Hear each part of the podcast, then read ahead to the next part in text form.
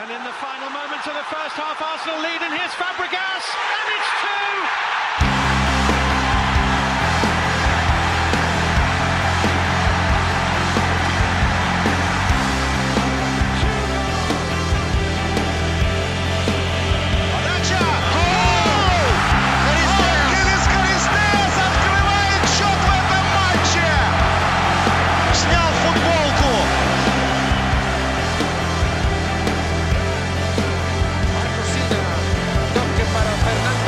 Torres. Ahora quiere pasar delante. Llegó. Está el primero.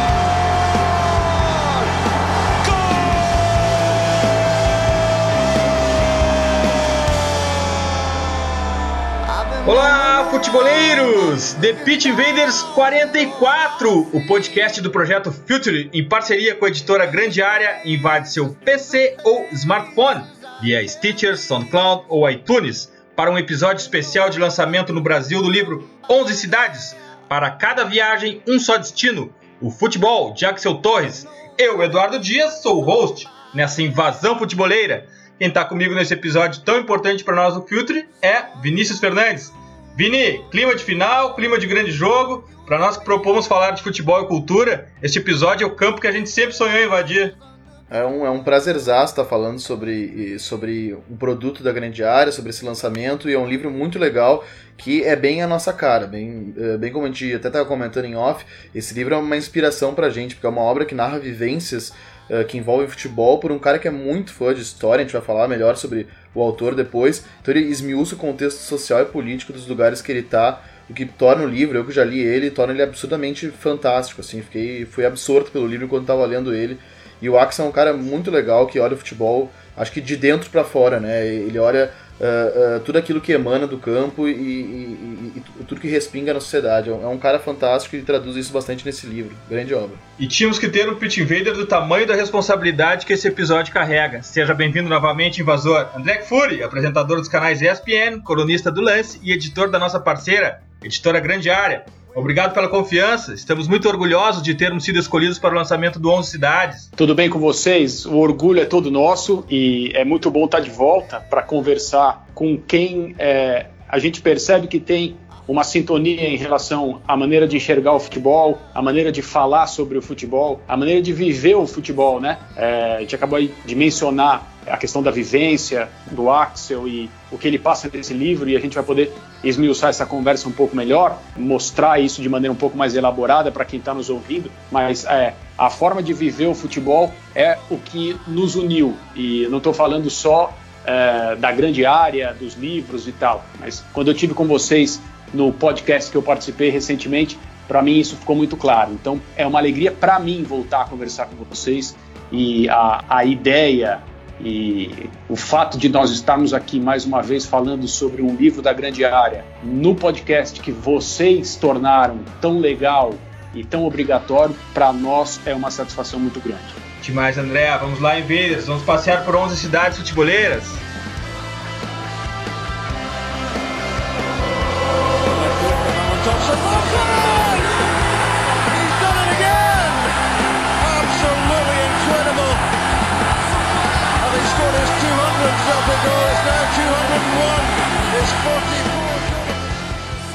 Está no ar mais um episódio do The Pitch Invaders, o podcast futeboleiro do Futuro.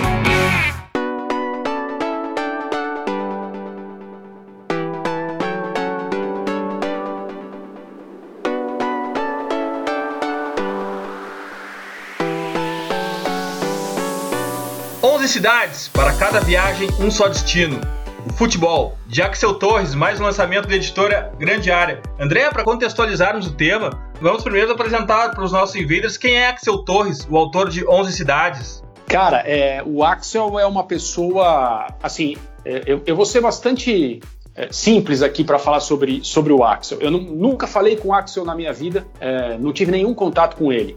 Mas quando a Grande Área resolveu lançar o livro que aqui no Brasil se chama Gol da Alemanha, que já está disponível já há bastante tempo, que é o Franz Jürgen Pepp, né, esse é o título original, que fala sobre as transformações é, que aconteceram no futebol alemão, que construíram o caminho para a Alemanha conquistar a Copa do Mundo aqui no Brasil em 2014. Quando esse livro foi lançado no Brasil, eu já me sentia próximo do Axel é, por três questões principais. É, primeiro, pela maneira como ele trata o futebol. Segundo, por ele ser um jornalista e ser meu colega, entre aspas. Quer dizer, nós temos é, atividades muito parecidas. É, e em terceiro lugar, porque a, a, maneira como ele escreve sobre futebol também é muito atraente. O Axel é cara que, que escreve muito bem. Ele se apresenta, se você for ao perfil do Axel Torres no Twitter, por exemplo, está escrito lá comunicador futebolístico. Essa é uma expressão que se, se aplica ao que ele faz de maneira muito precisa. É isso que ele a, aprendeu a fazer e muito provavelmente isso é o que ele é, nasceu para fazer em questão de vocação, né? Para quem acredita nesse tipo de coisa, né? O caminho, né? Destino profissional, aquilo que a gente é, tem alguma qualidade que nos, né? Que nos leva por esse rumo. Então o Axel é um cara, um jornalista espanhol, é, jovem e uma pessoa e um profissional que tratam o futebol com paixão. É uma coisa muito bonita de, de observar lendo o que o Axel escreve é que é verdade, o futebol tem essa questão que nos liga ao nosso clube de coração, à, nossa origem e por que nós nos apaixonamos pelo jogo. Mas o futebol é muito mais do que isso, né? O futebol é muito mais do que a nossa relação com um time de futebol. É, esse jogo é a nossa relação com o que ele representa para nós. O Axel consegue passar isso muito bem. E para mim isso tem muito valor. Ele comunica, como ele próprio diz, o futebol de uma maneira muito interessante. É, ele é esse cara. E ainda bem que ele procurou esse caminho e que ele escreve livros, porque assim nós nos aproximamos dele e das histórias que ele vivenciou. André, Vini e Pit Invaders que estão nos ouvindo, eu vou aproveitar essa ocasião especial, esse episódio especial. Eu vou fazer uma confissão aqui. Eu, como bom futeboleiro, em 2013, eu estava vasculhando a internet para queria saber mais sobre o Milan de Carlo Ancelotti e eu caí num, num site chamado Marcador Int. O título do texto era A visão de Axel Torres sobre Carlo Ancelotti. Para mim é muito fácil lembrar exatamente uh, o título desse texto, porque quando eu li, eu salvei nos favoritos do Chrome e me tocou muito aquele texto. E quando a gente combinou de gravar esse episódio, eu fiz questão de ler de novo na íntegra. Ali eu conheci Axel Torres, uh, mas mais do que tudo eu acabei conhecendo uma forma até então desconhecida para mim de como abordar o futebol de uma forma profunda e reflexiva como eu nunca tinha visto. Desde então eu sigo o Axel no Marcador Int, no podcast Monday Morning, nas suas intervenções na Cadeia Nascer, no Facebook, no Twitter. É, eu fui mais a fundo no axelismo, eu passei a seguir os caras do Ecos del Balão, que fazem o mesmo tipo de análise, digo com imenso orgulho. A forma de Axel Torres falar e analisar futebol definitivamente foi inspiradora para o projeto Future e foi inspiradora para o podcast The Pitch Invaders. Aqui neste podcast, quando vocês Uh, acessam e nos ouvem a cada episódio, vocês também têm um fundo de, de Axel Torres aqui. Então, lançar o 11 Cidades aqui, ao mesmo tempo que nos enche de orgulho, nos faz pensar que sim, aqui é o lugar certo para esse lançamento. Axel Torres, editora Grande Área, Projeto Future, podcast The Pitch Invaders, tem tudo, tem tudo muito a ver. E ao lermos os 11 cidades, Vini, fica claro que essa forma diferente e sedutora de falar de futebol do Axel, na verdade é uma narrativa que se estende para fora do campo também, né? O cara sabe escrever sobre a vida dessa forma, né? A leitura dele é absolutamente encantadora, né, Vini? Com certeza, ele é, como a gente vinha falando, ele é um jornalista completo, né? Ele, ele é um cara que tem uma prosa muito leve, é muito bacana ver ele escrevendo, a maneira com que ele descreve, ele descreve com muita paixão mas ele também é muito direto, ele, ele, ele, não enrola, assim, não tem tantos floreios o texto dele, mas ele é bonito até na simplicidade e na maneira com que ele narra. E para mim, isso em 11 cidades está até mais evidenciado do que em Gol da Alemanha, que, tem, que é uma outra proposta. O 11 cidades, para mim, é, é, é Axel na, na, na, sua essência. E, e, pesquisando sobre o livro, até antes mesmo do, do lançamento da Grande Área, quando eu soube que ela lançaria esse livro, eu comecei a pesquisar sobre ele e o que se falava dele. Daí eu li um texto no jornalista no Medium que ele escreveu uh, uh, dizendo assim: é, é um livro que eu gostaria de ter escrito, esse jornalista escreveu. E eu já pergunto pro André, e se é assim que ele leu o livro, ele ficou com essa sensação também. Que é um livro que. Uh, e André, tu é um cara que fez uma série de coberturas internacionais. De certa forma, é um livro que tu gostaria de ter escrito também? Mas fácil, muito, muito, muito, mas demais. Essa sensação é, é, é muito presente para mim. É, eu não tenho como fugir de me relacionar com 11 cidades de uma forma é, que quem não está na, na, na, profissão que eu escolhi, ou seja, quem, quem não trabalha com jornalismo esportivo, dificilmente vai, vai conseguir atingir. É óbvio que eu leio um livro como esse é, me envolvendo com o texto, com a história em si, com as experiências e com aquela sensação que a gente tem quando está lendo um, um texto é, que consegue nos transportar para determinados lugares. Os livros mais bem escritos conseguem todos fazer isso, né? A gente imagina as cenas, a gente enxerga os personagens, a gente enxerga, a gente se sente nos lugares que são descritos e tudo mais. Mas eu não tenho como deixar, eu não consigo, evidentemente, desligar essa, essa chave é, é, que me faz me relacionar com 11 cidades do ponto de vista jornalístico. Então, assim, muitas das experiências que o Axel narra é, nas histórias que esse livro nos apresenta são muito semelhantes com, com experiências vividas por outros jornalistas em coberturas de jogos de futebol, em viagens internacionais. Esse é um, é um ambiente muito comum a todos nós. Então, assim, eu me liguei muito em 11 cidades por isso também. A identificação que eu tenho com o livro passa por, por todos esses condutores, digamos. Né? O jogo que, que a gente ama, é, viajar é legal demais. É, o, a, a questão é, da, da, escrita propriamente dita, que também me encanta, e o fato dele narrar situações muito parecidas com as que eu mesmo vivi profissionalmente. Então, assim, eu, é, é, eu tenho eu tenho verdadeira adoração por esse livro e pelo fato dele existir, né? É maravilhoso isso. E André, e como se não bastasse, o prefácio, a apresentação do livro é feito por outro Big Rider, né? Por outro Globetrotter do futebol, que tem um baita texto, que é Tino Marcos. Isso. Na grande área, é, por, por intermédio das pessoas é, que né, resolveram partir para construir uma editora de livros é, com todo capricho, com todo carinho, pensando nos projetos com muita calma, é, sem querer atropelar nada, abordando todos os aspectos da maneira mais competente possível. E existe também, obviamente, e eu posso colaborar nessa, nessa questão, de trazer para os projetos, já que nós estamos falando até agora de livros escritos fora do Brasil, é, pessoas do nosso cotidiano, brasileiros, é, para escrever prefácios, pós-fácios, apresentações, que tenham a ver com aquela obra. E na hora em que a gente conversava, é, eu e o Gabriel e, e o pessoal da grande área, sobre quem seria a pessoa correta para escrever esse prefácio, é, imediatamente o nome do Tino veio veio a conversa de uma maneira quase definitiva. É, a, a, vida do Axel e aquilo que ele é, nos conta em 11 cidades é muito parecida com a vida do Tino Marcos, que é um cara que tem é, até bem mais experiência no, na profissão é, do que o Axel. Só que isso, na verdade, não tem, não é nenhum problema, não é nenhum impedimento. O Tino é um viajante da bola. Ele faz isso há décadas e faz muito bem, como todo mundo sabe. Todo mundo gosta do trabalho dele porque é um trabalho de altíssimo nível. Então eu acho que ele foi a pessoa correta para isso e o prefácio dele também é preciso. É, acrescenta ao livro faz o livro, a edição brasileira, se tornar ainda mais legal, ainda mais interessante. Verdade, o livro cresce com Tino Marcos.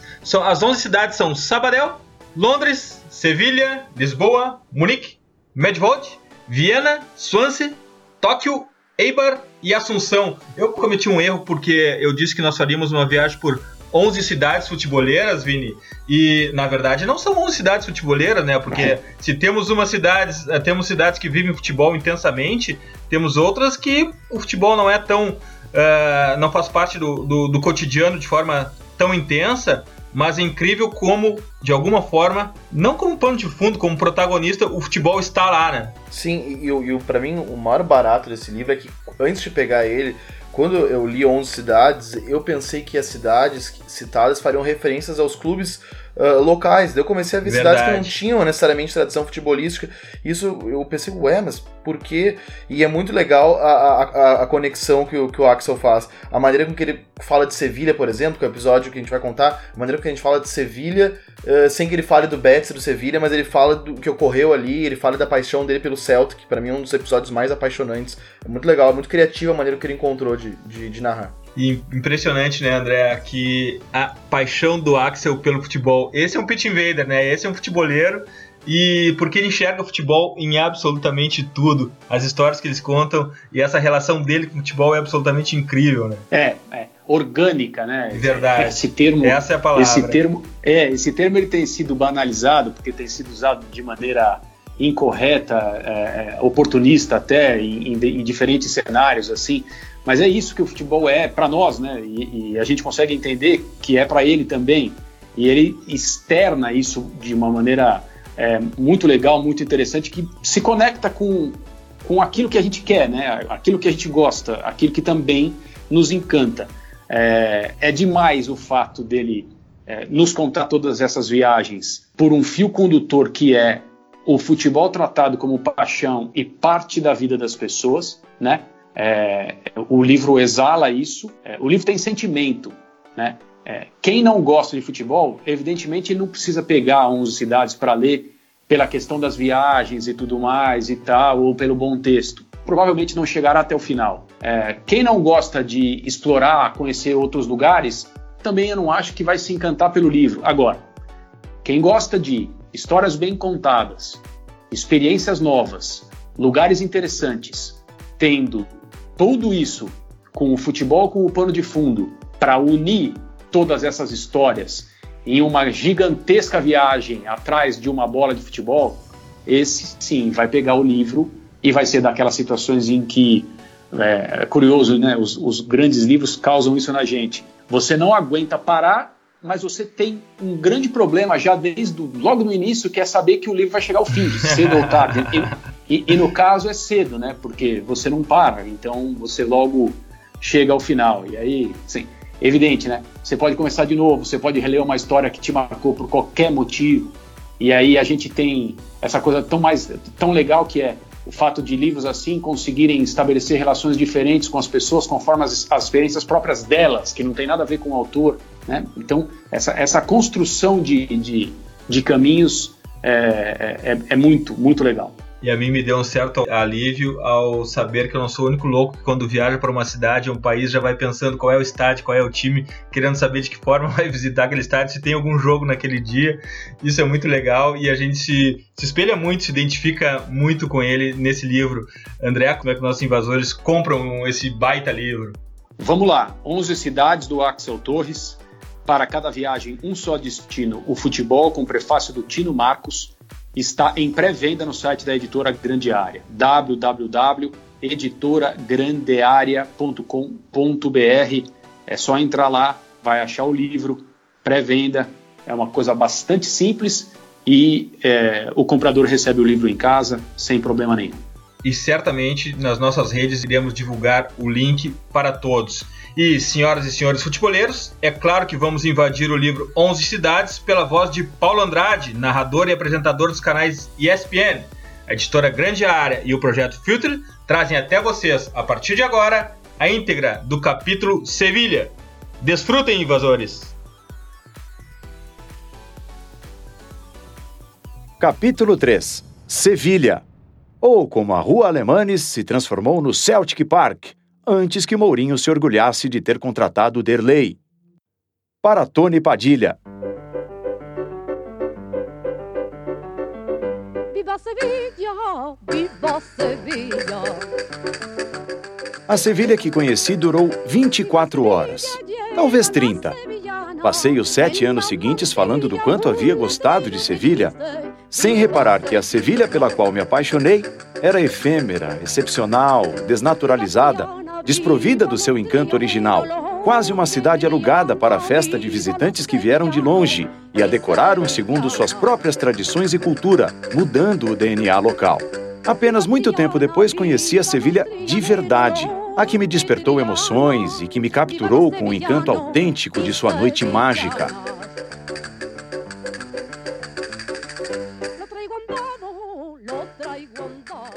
Quando Martin O'Neill saiu do Leicester, descobri o Celtic. Nunca tinha me aproximado muito daquele clube escocês.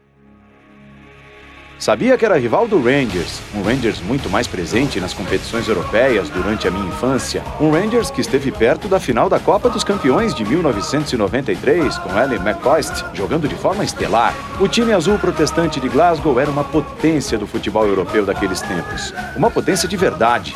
Uma potência da Europa pré-Bosman, da Europa prévia à época em que todos os quatro maiores times das grandes ligas passaram a jogar a Champions League. Até aquele ponto de virada em que comecei a me interessar pelo clube da camisa de faixas verdes e brancas, que sempre ficava em segundo. Eu ainda me surpreendia quando, às vezes, no caso de demissão do treinador ou algo assim, o Soccernet colocava a notícia em destaque, ou dedicava a enquete da página principal, a mítica enquete da página principal, ao Celtic. Eu não tinha consciência do tamanho do clube, da sua incrível quantidade de sócios, da sua importância para uma comunidade tão grande e espalhada pelo mundo, das suas conotações políticas, religiosas e sociais. Tudo começou com Martin. Seu Leicester triunfal havia tido um impacto semelhante na minha vida, e por isso não pude abandonar o treinador norte-irlandês em sua nova aventura. Comecei a acompanhar com interesse as mudanças no elenco, as contratações, os resultados e até mesmo a fazer tudo o que fosse possível para ver todos os jogos do time, ou ao menos os melhores momentos.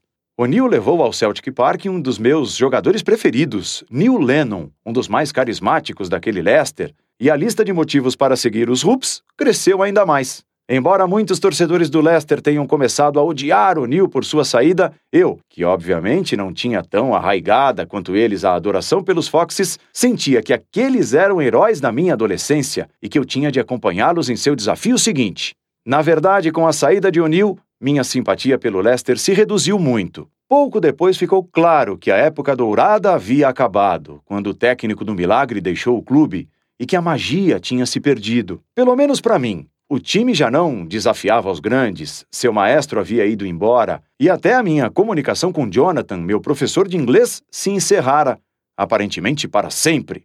Por outro lado, justamente naquela época comecei a estabelecer uma relação de amizade com Tony Padilha, grande amigo de Carles Fité, meu companheiro na Rádio Coop. Eles, que eram cinco anos mais velhos que eu, também vinham de Sabadell, e eu já tinha ouvido os dois em muitas tardes de domingo, num passado obscuro em que nossa cidade não tinha uma rádio municipal. Ambos, ainda adolescentes, conseguiram um espaço na grade da emissora local de Mata de Pera, pequena cidade vizinha, para transmitirem os jogos do Sabadell na segunda B, viajando por conta própria e com sérias restrições orçamentárias. Tony me causou um impacto imediato por seus profundos conhecimentos históricos e sociopolíticos a respeito do futebol mundial. Ele me apresentou a cultura do Celtic, do qual era torcedor fanático, e não demorou para que a minha simpatia por Martin O'Neill e Lennon se expandisse também à instituição, ao clube em geral e à sua idiosincrasia.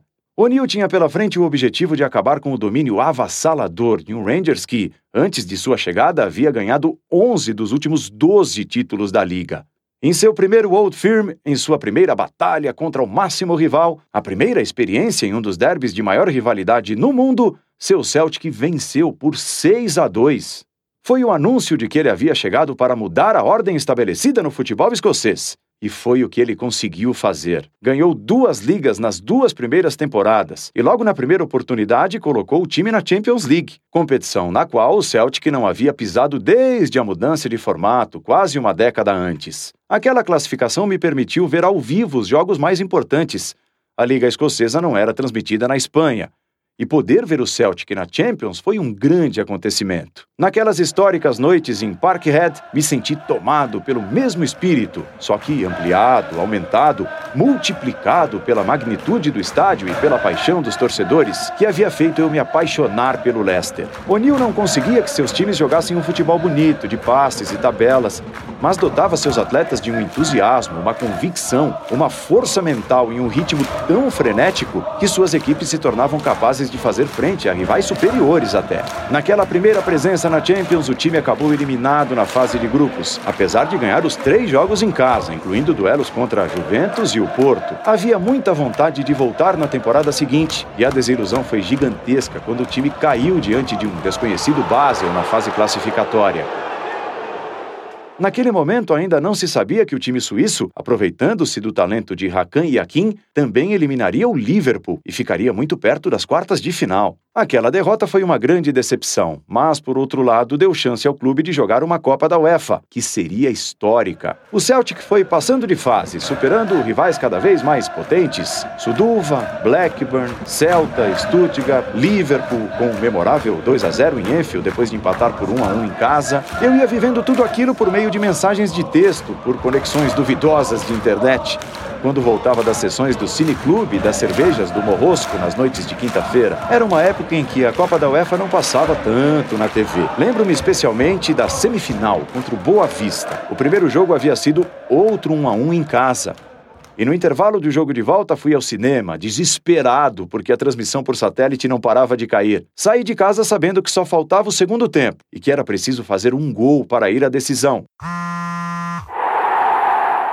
Recebi, no meio do filme, a mensagem avisando sobre o gol de Henrik Larsson aos 34 do segundo tempo no estádio do Bessa. Foi um dos poucos dias da minha vida em que não desliguei o telefone no cinema, uma norma sagrada que me autoimponho para não perder a atenção. Aquele gol evitou o que teria sido um espetacular clássico do Porto na final, e eu comemorei com uma mistura de raiva, alegria e entusiasmo. A final seria em Sevilha e eu tinha que ir. Embora eu já colaborasse com a COP desde setembro de 2000, só me contrataram de fato depois da Copa do Mundo do Japão e da Coreia do Sul. Aquela era realmente minha primeira temporada como profissional de jornalismo, e a viagem para Sevilha foi o meu primeiro capricho, meu primeiro pedido especial. E não tiveram problemas em satisfazê-lo. Fui de Barcelona a Sevilha de avião e já no voo percebi o clima de final europeia. Torcedores do Celtic tinham feito escala na viagem para o destino da final e ao meu lado sentaram-se dois funcionários da Carlsberg, patrocinadora do evento. A maioria dos passageiros estava a caminho do jogo. Só o jogo interessava. Pisei em solo andaluz ao meio-dia da terça-feira. Logo percebi o que aconteceria na cidade naquelas horas seguintes. Cheguei ao hotel que supostamente seria o meu, mas não tinham a minha reserva. Sevilha estava mergulhada em um estado de overbooking total.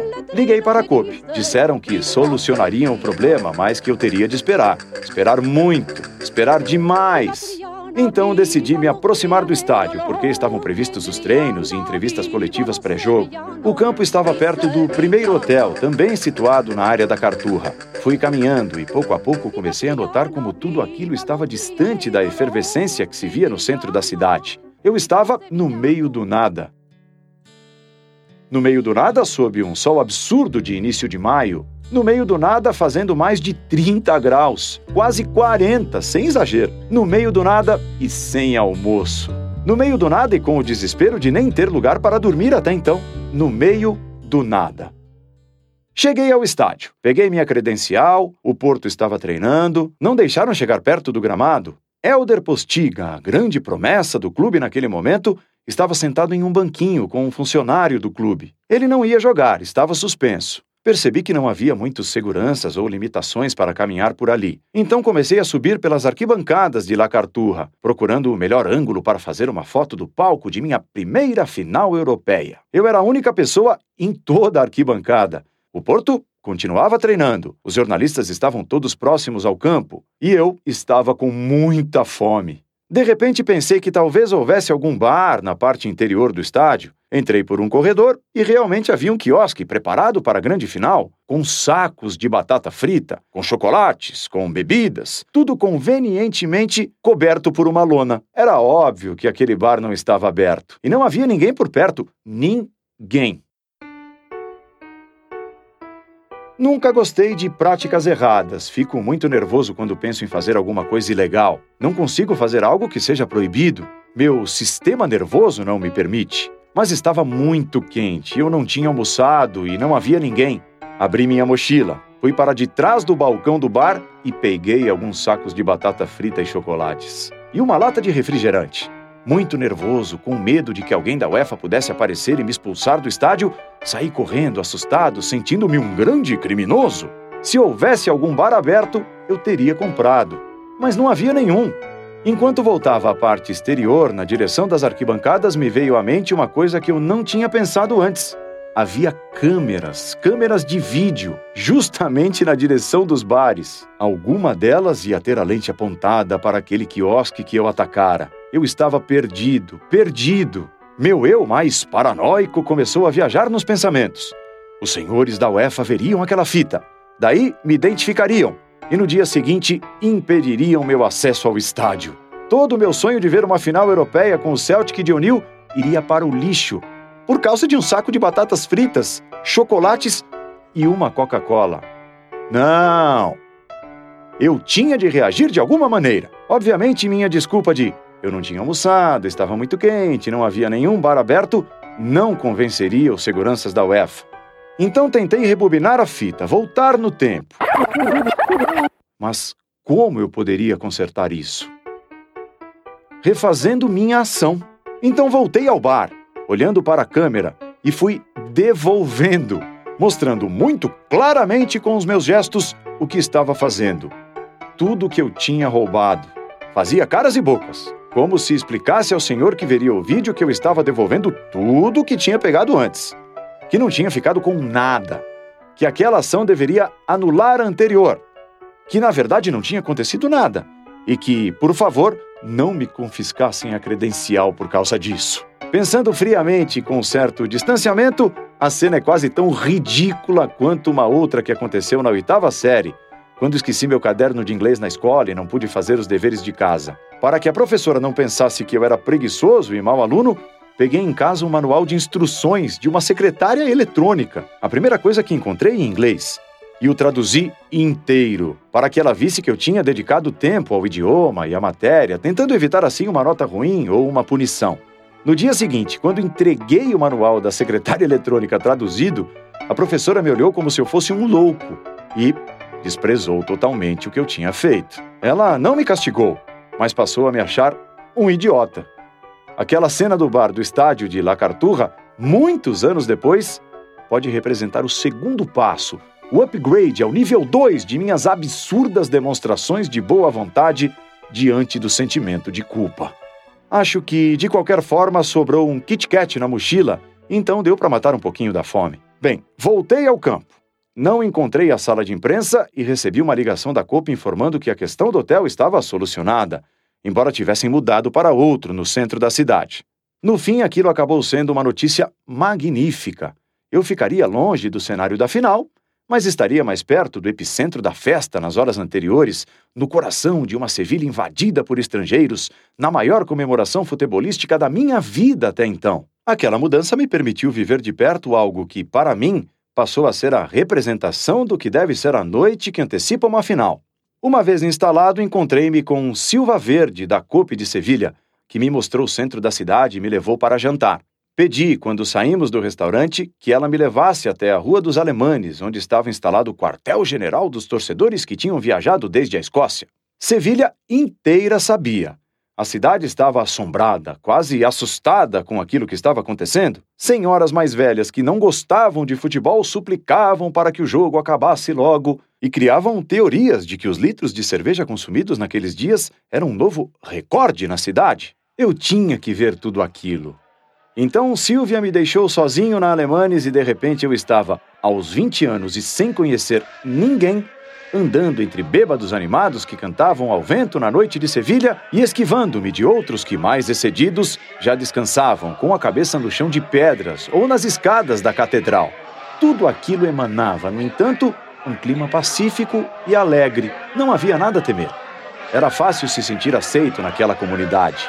Bastou entrar em um bar, um dos muitos que se beneficiaram economicamente daquela final, e responder a um olhar com simpatia, com algumas palavras e uma frase em inglês de sotaque carregado para ser questionado sobre a minha estranha presença por ali. Respondi que, apesar de não ter ascendência escocesa nem jamais haver pisado em Glasgow, sentia uma simpatia pelo clube e não podia perder aquele espetáculo.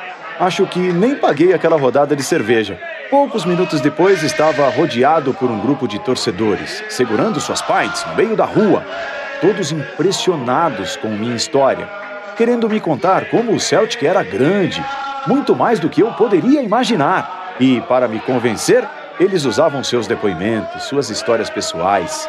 Tinham viajado de carro desde a maior cidade escocesa, cruzando a Grã-Bretanha, o Canal da Mancha, a França, a Espanha. Não tinham nem hotel, nem ingressos para o jogo Passariam a noite na rua, ali mesmo, na Alemanes, cercados por muitos compatriotas, comemorando sua volta a um jogo que interessava a todo o continente. Eles possivelmente veriam a final naquele mesmo bar, ou em algum outro mais próximo ao estádio, para se juntar depois aos sortudos que haviam conseguido ver a partida lá de dentro. Mas por que tanto sacrifício, tantos quilômetros, tantas horas de carro para ver tudo pela TV Eu nem tinha acabado a pergunta e as últimas sílabas ficaram quase mudas. Foram silenciadas pelo volume crescente de uma música tradicional que se ouvia todas as semanas no Celtic Park, cada vez com mais vozes, reproduzindo o ambiente de seu santuário particular naquele bar de tapas no coração de Sevilha. Aquela era a resposta. Meus novos amigos olharam ao redor e diziam: não podíamos perder isso. Era viajar apenas para estar lá, para aproveitar aquele momento em comunhão. Em Sevilha aprendi que essa história de que finais não são para jogar e sim para ganhar não era totalmente verdadeira. As finais são para viver, para aproveitar tanto que muitas vezes quando o jogo começa já aconteceram tantas coisas boas que todos os esforços seriam compensados, mesmo em caso de derrota. Quando voltei ao hotel, feliz pelo meu triunfo, por ter vivido aquela experiência, pela minha conexão com aquelas pessoas, eu tive certeza de que nem mesmo uma derrota por 4 a 0 no dia seguinte em La Carturra apagaria de minha memória aquela noite da véspera.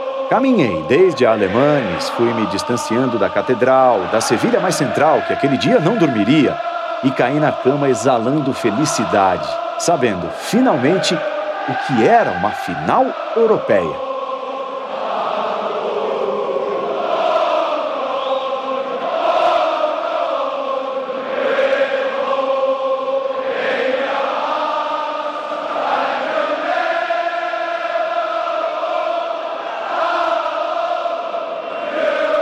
Mobilização dos fãs do Celtic era absolutamente compreensível. Acostumados com um time de resultados claramente menores que o tamanho de sua torcida, sem correlação entre o apoio recebido e as campanhas realizadas pela equipe, voltar a disputar um jogo como aquele merecia uma comemoração à altura. Era a primeira vez que o time católico de Glasgow disputava uma final internacional desde a Copa dos Campeões de 1970, quando perdeu na prorrogação para o Feyenoord em San Siro. Ganhar do Porto significaria a conquista de seu segundo título continental, embora sem dúvida menos importante que o conquistado em 1967, quando dirigido pelo mítico Jock Stein, o time foi campeão da Europa, derrotando a Inter de Milão de Helênio Herrera, com uma equipe composta integralmente por jogadores nascidos em Glasgow e arredores. Mas ainda que não fosse o título mais importante, aquela conquista poderia representar a volta do clube ao cenário mundial sair do contexto de brigas com o Motherwell e o Kilmarnock para poder estar outra vez sob os holofotes de todo o planeta. No dia do jogo, levantei para ir tomar café da manhã perto da Alemanes. Com o sol e o calor, o volume da festa tinha cessado. Alguns dormiam de ressaca e outros se refugiavam nos bares para tentar suportar o mormaço quase desumano do meio-dia andaluz. As bancas vendiam jornais ingleses e as reportagens de apresentação desenhavam as possíveis escalações previstas para aquela final histórica. Vendedores ambulantes ofereciam camisetas comemorativas e eu, deslumbrado pela grandeza do momento, comprei a mais feia de todas que fabricaram para aquele jogo. Uma cinza com letras estampadas de forma irregular e com os escudos dos times desproporcionais. Acho que ainda a tenho e às vezes uso como pijama ou para ir à praia. Fui caminhando até a ponte de Triana e a cruzei. Parei para comer no primeiro restaurante da outra margem, um que garantia uma bonita visão panorâmica do local. Dois torcedores do Celtic se sentaram ao meu lado. Li os jornais de Sevilha, e na hora de voltar, talvez sob o efeito da clássica taça de vinho àquela hora do dia, um pensamento me veio à mente. Algo que eu realmente não tinha pensado. O Celtic podia perder. Tudo estava sendo tão fantástico, tão pleno, que eu não tinha passado nenhum minuto pensando no jogo em si. Na verdade, quando voltei ao hotel e peguei o programa oficial da UEFA que tinham me dado junto com a credencial, li pela primeira vez sobre Maniche, um meio-campista que José Mourinho, ex-auxiliar de Bob Robson no Barcelona, havia tirado do ostracismo do Benfica. Deitei um pouco e acho que, desde aquele dia, sempre faço a mesma coisa antes de um jogo importante. As horas anteriores são tão longas, a espera é tão cansativa, que o único jeito de fazer o tempo passar é dormindo. Acordei pouco depois. Não sei se cheguei a cair no sono. A tensão pré-jogo e o calor que costumam se misturar nessa época do ano em que finais são disputadas tornam complicada a tarefa de encontrar a pausa e a comodidade necessárias para fazer a cesta. Decidi ir até o estádio. Queria chegar cedo, observar o espetáculo desde o início, ver a chegada das duas torcidas, como cada arquibancada ia se enchendo, assistir ao aquecimento dos dois times, engatar, se possível, uma conversa com o jornalista que se sentasse ao meu lado. Se fosse ligado ao Celtic, melhor, é claro. Logo percebi que conseguir um táxi seria missão impossível. Os milhares de torcedores escoceses que estavam no centro tinham o mesmo objetivo que eu: percorrer os cinco quilômetros que nos separavam do palco da final. Então resolvi me somar à maré humana e caminhei durante mais de uma hora e meia sob um sol terrível, cruzando o rio Guadalquivir, acho que pela ponte de La Barqueta até chegar a La Carturra. Foi então que comecei a ver os primeiros torcedores do Porto, em clara inferioridade numérica, mas presentes. Eles, aproveitando-se do fato de estarem mais perto, chegaram a Sevilha no dia do jogo. Minha credencial já me permitia entrar no estádio em meio a olhares de inveja. Os torcedores com quem eu bebera na noite anterior tinham até brincado depois de perguntar qual era o meu hotel, sobre a possibilidade de roubar meu quarto para conseguir o ingresso que eu possuía, e eles não. Cheguei a me sentir um pouco mal, eles, torcedores do Celtic desde sempre, que tinham feito grandes sacrifícios para ir ao jogo, acabariam assistindo a tudo pela televisão. Enquanto eu seria testemunha direta, vendo de um dos melhores lugares do estádio aquele espetáculo futebolístico e de paixão. Cheguei ao meu lugar e pouco depois sentou-se ao meu lado um torcedor do Celtic vestindo uma camiseta Rupp, algo pouco comum em uma tribuna de imprensa, diga-se. Perguntei se ele era jornalista e ele me disse que não, que tinha comprado aquele lugar de um profissional, por 500 euros. Embora sua presença ali significasse que ele havia cometido um ato ilegal e que, portanto, era um comportamento de conduta moral duvidosa, foi uma grande experiência assistir ao jogo com ele. Aquele torcedor me contou por que não gostava de Lennon, dava muitos passes para trás, e em que posição McNamara jogaria quando ele entrou no jogo. Até comemoramos juntos os gols marcados. E nos silenciamos também juntos nos sofridos. Silvia Verde, que estava à minha direita, ficou impressionada. Eu a ignorei quase totalmente e passei o jogo falando em inglês com aquele senhor, idolatrando Henrik Larsson, sofrendo cada vez que Deco dominava e fazia um passe, temendo a movimentação de Derlei. O jogo foi incrivelmente emocionante cheio de alternativas, com respostas sempre instantâneas do time de Martin O'Neill, cada vez que o de Mourinho fazia um gol. O Porto acabou ganhando por 3 a 2, com uma jogada que aconteceu justamente em frente de onde estávamos. A saída atrasada do goleiro Robert Douglas ainda está gravada em minha memória, porque achei que ele fosse chegar na bola, porque pensei que o ataque rival estava controlado, porque em questão de segundos passei de sentir que não havia perigo a saber que a final estava perdida. Mourinho invadiu o campo junto com o restante do banco, convencido, diz a lenda, de que o time português já era campeão. Mas o critério daquela prorrogação era o gol de prata, não o gol de ouro, e por isso ainda faltavam cinco minutos. Os típicos cinco minutos em que você sabe que não vai marcar. Que mesmo que tenha Larson, que fez uma partida monumental, e mesmo que apitem uma falta a seu favor no último minuto, o destino já está escrito. O jovem Malone cobrou para fora. E justo naquele momento, quando o jogo ia acabar, quando realmente todo o estádio soube que o Celtic tinha perdido, a torcida escocesa, que ocupava 75% das arquibancadas, pois conseguiram todos os ingressos teoricamente destinados aos espectadores neutros, começou a cantar You Will Never Walk Alone, abafando o som do apito final ofuscando por completo a festa dos portugueses. Como se gritasse ao mundo que, sim, tinham perdido, mas que pelo menos eles eram o Celtic, que aquilo não mudaria nunca, e isso já lhes bastava. Desci então à sala de imprensa. Primeiro falou Martin O'Neill. Finalmente eu estava diante dele. Ele, o culpado pelo meu vício na Premier League e quase também pelo meu vício em futebol internacional como atividade diária. Falou, foi embora e os jornalistas escoceses o aplaudiram, reconhecendo a honra daquela derrota, a tremenda dignidade de um time inferior que havia brigado até a prorrogação. Depois apareceu Mourinho. Lembro muito bem. Alguns anos já se passaram e o estrategista de Setúbal escalou muitos degraus até se tornar talvez o treinador mais famoso do mundo. E com muita frequência eu me lembro daquela sala em um subterrâneo de La Carturra, resgatando na minha memória a primeira entrevista coletiva dele a que assisti. Naquele Mourinho já era possível observar alguns dos traços que mais tarde o fariam midiático, para o bem e para o mal. Fiquei impressionado. E fiquei impressionado porque eu não tinha nenhum tipo de imagem formada sobre a sua personalidade.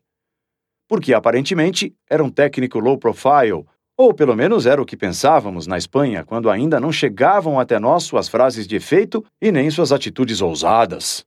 Mourinho apostou em Derlei, o herói daquela final, e bateu no peito depois do jogo, reclamando para si o mérito de ter levado o jogador para sua equipe. Não era fácil imaginar que um jogador do União de Leiria poderia jogar assim numa final europeia. Eu apostei nele e o trouxe para o Porto. Disse Mourinho sobre seu atacante, autor de dois gols na decisão, e que ele já havia dirigido em seu time anterior antes de chegar ao Estádio das Antas. Depois, perguntaram a ele sobre a Champions League da temporada seguinte. Respondeu que seu time era um barquinho contra transatlânticos. Citou alguns dos gigantes da Europa e disse que estavam em outro nível mas que seu time iria tentar brigar com eles. Quase descartou qualquer possibilidade de ganhá-la. No entanto, 12 meses depois, praticamente com a mesma equipe, ele estava comemorando o título da Champions em Gelsenkirchen. Acho que naquela noite em Sevilha eu percebi que aquele não era um cara normal. Embora dificilmente pudesse imaginar que o técnico cresceria tanto. Desde então, passei a acompanhá-lo com o interesse que dedicamos àqueles que julgamos especiais. No entanto, meu coração, naquele dia, só tinha espaço para compreensão e admiração pelo time derrotado. Lembro-me de ter ficado sozinho, bem na frente do ônibus do Celtic, que esperava os últimos membros da delegação para ir ao aeroporto. Martin O'Neill, sentado na primeira fila, tinha o olhar perdido. Eu, é claro, olhava para ele detidamente, e acho que em algum instante nossos olhares se cruzaram. Eu gostaria de tê-lo consolado, de explicar naquele momento quanto ele tinha marcado minha relação com o futebol e o jornalismo, devolver-lhe, na pior derrota de sua vida, alguma felicidade e esperança. Foi um daqueles momentos em que, no fundo da alma, dá para curtir numa derrota.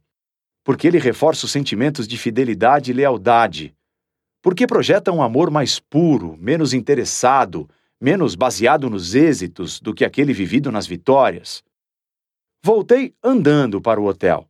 Mais uma hora de trajeto a pé por uma Sevilha já desértica, à exceção de alguns escoceses bêbados que vi cruzando a ponte, já com aquela empolgação coletiva evaporada. Só que antes de voltar, fui até a arquibancada do Estádio Olímpico, atrás onde Derlei havia marcado o 3 a 2, aquele gol que separou a euforia da tristeza e a distribuiu a públicos distintos. Aquele estádio, criticado com frequência porque o campo está muito longe das arquibancadas, esquecido, usado apenas de vez em quando, passaria desde então a ser um lugar com espaço privilegiado em minha memória. Ali eu tinha sentido algo. Perdera, mas havia sentido algo. Ali eu tinha conhecido uma torcida monumental, uma torcida com uma paixão sem limites, uma torcida de antes, de durante, de depois dos jogos. De tal forma que, desde aquela noite, sempre que se fala de La Carturra como possível palco de uma final, torço para que seja o lugar escolhido, porque eu sei que as finais lá são especiais. Talvez eu tenha vivido a melhor de todas. Talvez não seja o mesmo com outros times e outras torcidas, mas para mim, separar o lugar dos fatos já era impossível. La Carturra era o epicentro da minha paixão pelo Celtic. La Carturra, a Catedral, a Rua Alemanes. Os dias seguintes às derrotas, para mim, costumam se parecer como um livro de ficção científica. Como depois do apocalipse, quando aparentemente o mundo deveria ter acabado, mas ainda há algumas criaturas se mexendo e seguindo sua vida como se nada tivesse acontecido. Passei, então, por uma Sevilha mais tranquila e até visitei lugares turísticos que tinha esquecido nos dois dias anteriores tão sacudidos pela importância da final. Comprei jornais ingleses e, sobre uma foto de Henrik Larsson, King of All Kings, vi a manchete da qual nunca me esqueci. Never mind the score, you are immortals too. Voltei com três camisas comemorativas, um monte de jornais e incontáveis memórias e vivências. Aquela experiência teve tanta influência que acabou originando duas outras viagens. Primeiro a Glasgow, para conhecer o santuário de Celtic Park. Tony Padilha, que tinha me apresentado a cultura do clube, também nunca tinha ido ao estádio. Então aproveitamos um duelo entre o Barcelona e o time de Martin O'Neill, na temporada seguinte pelas oitavas de final da Champions League, para nos credenciarmos para o jogo na Escócia. Íamos credenciados, mas pagando a viagem e o hotel. Encontramos vários companheiros que estavam lá para cobrir o jogo, mas nós estávamos apenas como torcedores. Fomos até lá, saindo do aeroporto de Girona, e nos hospedamos em um hotel modesto, com paredes pintadas de rosa e beliches antigas, com um café da manhã tosco em um refeitório coletivo e com uma clientela formada basicamente por um grupo de estudantes que parecia estar numa viagem de fim de ano do colégio. Foi naquele contexto, no dia 11 de março de 2004, por meio de uma televisão distante que estava sintonizada na BBC mostrando imagens de dor, e também por mensagens que nos chegavam pelo celular, que soubemos do terrível atentado de Atocha. Vivemos tudo aquilo à distância, esperando as notícias que nos chegavam da Espanha enquanto passeávamos por Edimburgo no meio de uma tremenda confusão. O vento do Mar do Norte soprava com uma violência trágica. 11 de março de 2004, 7.39 de la mañana, estación de Atocha. Tres potentísimas explosiones revientan dentro de los vagones del tren que procede de Alcalá de Henares. O cemitério que Tony havia ido visitar só aumentava nossos pensamentos fúnebres. E o jogo, que talvez nem viesse mais a ser disputado, deixou de ter importância. No fim, o confronto acabou acontecendo. E embora nossos anfitriões tenham feito todo o possível para que aproveitássemos aquele dia, levando-nos aos bares mais emblemáticos em que os torcedores do Celtic se reúnem antes dos jogos a caminho de Parkhead, tudo estava muito marcado por um clima estranho. A festa do futebol não pôde ser vivida em sua plenitude. O Celtic venceu com um gol de Alan Thompson, e os jornais do dia seguinte na Inglaterra foram as bancas apontando a Al-Qaeda como autora do massacre de Madrid e advertindo que Londres era o objetivo seguinte na lista do terror. O Celtic não conseguiu repetir a façanha do ano anterior, embora tenha segurado a vantagem com uma resistência defensiva heróica em Barcelona, acabou caindo contra o Vila Real na fase seguinte. As lições de Sevilha e Glasgow me motivaram a, no verão seguinte, fazer minha primeira viagem sozinho. Doze dias visitando a Irlanda, para quem não conhece a idiosincrasia que rodeia o Celtic, a primeira coisa que chama atenção é a grande quantidade de bandeiras irlandesas, e não escocesas, que vemos em seus jogos. O torcedor do Celtic é sempre descendente de irlandeses e o clube foi fundado em Glasgow com o objetivo de ajudar as famílias que tinham cruzado o Mar da Irlanda para se fixar na cidade mais povoada da Escócia, no fim do século XIX. Embora a rivalidade religiosa com o Rangers seja a mais famosa, a inimizade mais viva para o clube é provavelmente a política, focalizada sobretudo na Irlanda do Norte. O torcedor do Celtic quer uma Irlanda unida, portanto pretende recuperar o território do Ulster, enquanto o fã do Rangers enxerga o Reino Unido como pátria. Esse conflito é o mais forte na ilha. O futebol irlandês praticamente não tem torcedores de clubes locais, mas vive-se com muita paixão o que acontece na Escócia. Escolhi quatro cidades como destinos da minha viagem: Dublin, Cork, Belfast e Derry. Capítulo 3 Sevilha Narrado por Paulo Andrade.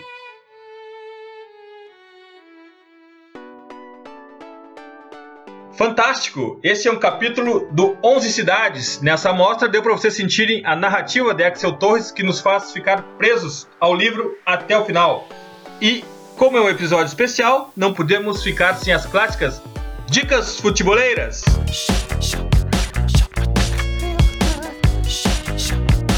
As dicas futeboleiras essa semana são totalmente dedicadas ao 11 cidades e a minha dica é o capítulo Londres do livro, onde eu pude reviver a paixão dos ingleses pelo futebol que eu conheci pessoalmente. Assim como Axel, a minha primeira paixão em Londres também foi o Arsenal, já que eu fui toda a viagem de São Paulo a Londres lendo na época o Febre de Bola. Cheguei lá direto ao Emirates. Leio 11 cidades e delicio com a narrativa de Axel Torres. Eu, além disso, pude refazer toda a minha viagem porque eu me reconheci em todos os lugares citados no livro. Vini, qual a tua dica futeboleira? Ou melhor, qual o teu capítulo dos 11 cidades? O, o meu capítulo Dica Futeboleira é o capítulo 4 do 11 Cidades, em que para mim a gente tem o, o Axel Torres no, no, ápice desse lado que eu, que eu disse, desse lado confessional, onde ele narra uh, todas as surpresas e incertezas daquela que foi a primeira cobertura internacional da carreira dele. Uh, e eu, como jornalista, me identifiquei bastante, como fã de futebol também. Ele, ele narrou a cobertura daquela Eurocopa em 2004. Uh, a cidade é, é Lisboa. E, e, ele narra aquela cobertura vencida pela seleção grega em Portugal uh, de uma maneira muito romântica, assim, uh, mas sem perder uh, esse caráter que que eu, até comentei também, esse caráter documental que tem a narrativa dele. É uma prosa bem leve, mas ela é extremamente envolvente. Eu assisti aquela Eurocopa, embora jovem, mas ela me, me ambientou bem para aquela Euro que foi uma Euro muito marcante para mim, foi uma Euro das zebras, né? Que a Espanha, a Itália e a Alemanha ficaram na primeira fase uh, e Portugal do, do, do, Filipão acabou vivendo aquele. Uh, para mim, ele, definiu genialmente, ele definiu aquilo como um maracanaço do século XXI e, e foi muito para o futebol português naquela época, foi um golpe muito forte e porque ninguém esperava que, que a Grécia fosse obter aquele resultado. Ele narra isso de maneira muito, muito apaixonante, assim, que, que me fez me uh, me recolocou uh, naquela grande Euro, foi a primeira Euro assim, que eu tenho lembrança. Graças, Vini. Obrigado, Eduardo. Obrigado, André. É um prazerzão, assim, uh, falar desse livro pra gente. É algo que a gente queria há muito tempo falar e que tem tudo a ver com o nosso projeto. André, qual a tua dica futebolera? Ou melhor, qual o teu capítulo, cidade preferida desse livro? Bom, eu adoro esse capítulo de Sevilha que a gente conseguiu transformar em, em um áudio capítulo, né, digamos assim, na voz do Paulo, que é uma, uma voz bastante associada ao futebol internacional, acho que foi muito bem escolhida e o resultado final ficou muito interessante, muito agradável e é uma maneira do livro atingir as pessoas pela audição é, que permite uma concentração muito mais legal às vezes assim, né, em relação à, leitura. Acho que são experiências bem diferentes e vale muito a pena a gente entrar por esse caminho e 11 cidades proporciona todos os elementos para que a gente possa fazer isso de maneira interessante e bem sucedida é, para quem quiser é, curtir o livro de uma outra maneira. É, mas eu me preparei para falar de dois outros capítulos porque de repente vocês tinham escolhido algum capítulo que eu também tinha, então eu escolhi, eu escolhi dois. E são dois lugares que eu não conheço, que eu gostaria muito de ir. Eu vou falar com um pouco mais de elaboração de um deles, mas os capítulos que eu, que eu prefiro no livro, digamos assim, são o capítulo 8, é, em que o Axel fala de Viena, e o capítulo 10, em que ele fala de Tóquio. É, eu tenho muito interesse em conhecer o Japão, infelizmente não consegui até lá, até hoje, mas vou. É, é, é algo que eu pretendo fazer e, e vou trabalhar continuamente para isso. Mas o capítulo 8, em que ele fala de Viena, é, ele, ele me encanta por um outro motivo. É, nesse capítulo, o Axel fala de Eurocopa 2008, seleção espanhola iniciando um caminho de absoluta dominação do futebol, é, não só é, de seleções, mas também em se tratando das influências, é, aí com o trabalho de outros treinadores e clubes de futebol, mas uma época em que o futebol passou a ser menos bruto, menos violento, menos exigente é, de é, jogadores musculosos, aqueles soldados do meio de campo com funções defensivas bastante claras e das quais eles não podiam se distanciar em nenhum momento. E o jogo passou a ser mais fluido, mais bonito, mais criativo, mais leve, é, mais de primeira, mais coletivo, a partir daquele título da seleção espanhola na Eurocopa. Então, esse capítulo, se eu pudesse escolher um capítulo do livro é, para que é, alguém lesse e falasse: Ó, lê isso aqui como degustação e depois tenho certeza que você vai comprar, eu ofereceria o oitavo capítulo, em que ele fala de Viena, Eurocopa e seleção espanhola. André, mais uma vez, muito obrigado. Obrigado pela editora Grandiária ter nos escolhido para esse lançamento no Brasil do 11 Cidades. Obrigado por te ter aqui mais uma vez. Uh, volte sempre, volte quando quiser, a casa é sua, Pit Invader. Eu que agradeço demais a vocês pelo interesse, pela parceria, duplamente. Em meu nome, porque foi um prazer participar de novo, eu sigo as ordens de vocês e continuo ouvindo tudo que vocês fazem, evidentemente, mas também em nome da grande área. É, é, é muito interessante, muito legal para nós é, fazer parte de uma iniciativa que, como vocês dois disseram, tem tudo a ver, quer dizer, é, a grande área, 11 cidades, é, o Pitch Invaders, podcast que vocês fazem, a maneira como vocês tratam o jogo, a maneira como vocês é, apresentam essa maravilha que é o futebol, tem tudo a ver com o que a gente também acha que é o jeito certo, o jeito gostoso, o jeito que agrega, o jeito que reúne pessoas. Então, para mim é muito legal, mais uma vez, muito obrigado, eu que agradeço. E com a inspiração de Axel Torres. E não esqueçam, The Pitch Invaders, o podcast do projeto Future, está no iTunes, no Stitcher e na SoundCloud. Assine nosso feed. Sigam também nossa playlist futeboleira hashtag We Love Football do Future FC no Spotify. Curtam a melhor galeria de futebol culture do Instagram do perfil Future FC. Lembrando aos invasores, usuários Apple, não deixe de nos dar aquela moral no review, clicando em algumas estrelas para melhorar nosso rating e aumentarmos o alcance de nossa invasão futeboleira. iOS ou Android, assine nosso feed receba todos os episódios on demand. Antes de ir embora, eu faço questão de citar aqui o nosso pitvader Gabriel Correia, que não pode estar junto hoje, Emílio Fialho, nosso editor, e Anderson Cruz, o cara que bolou o conceito gráfico do podcast e faz os cards de divulgação de todos os episódios. Hoje estamos vivendo um momento de muita felicidade, algo comum. Conseguimos, chegamos lá. Comemoraremos em volta do fogo certamente com um belo assado. Futebol e cultura estão representados aqui. Obrigado, abraço e até a próxima invasão The Pitch Invaders.